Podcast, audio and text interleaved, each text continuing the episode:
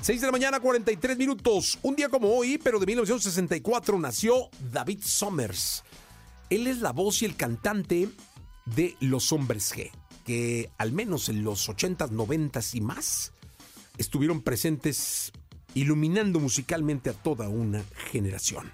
Bien, vámonos con la radiografía.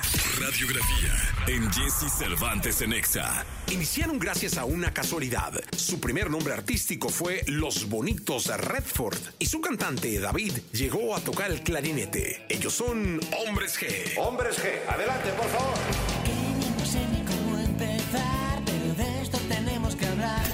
Historia inicia en 1983 cuando tres chicos que trabajaban dentro de una televisora se reúnen para formar un grupo que vagaría en sonidos new wave y guitarras con influencias de los Beatles. Empezarían a tocar en famosos bares de Madrid, donde un amigo los contactaría con una disquera para que así grabaran sus primeras cuatro canciones.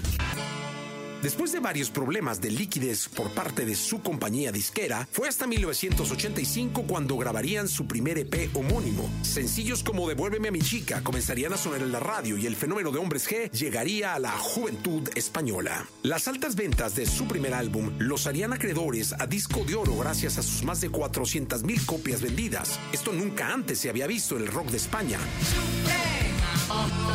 Con su segundo disco, La Cagaste por Lancaster, en un mes antes de salir ya tenían vendidas cerca de 100.000 unidades, cifra que sería superada rápidamente al presentar el primer sencillo Marta tiene un marcapasos. Marta tiene un marcapasos que anima el corazón. La internacionalización de la banda sería el paso siguiente. Países como Perú serían los primeros en apostar por este grupo madrileño. CBS los firmaría para traerlos a toda América Latina y el éxito fue imparable. ¿Qué Paris, c'était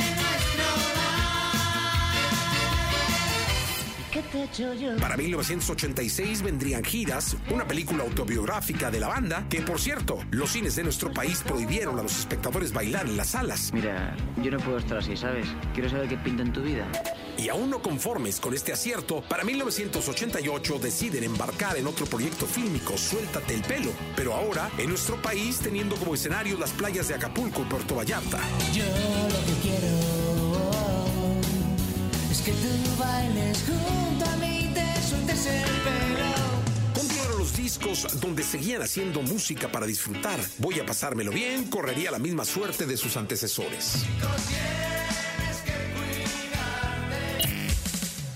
En 1992, después de haber cosechado tantos logros, el grupo comenzó una etapa de separación. David Somers iniciaría una carrera como solista y después de seis años, los hombres G regresarían a los escenarios con nuevas producciones que los harían llegar a nuevas generaciones.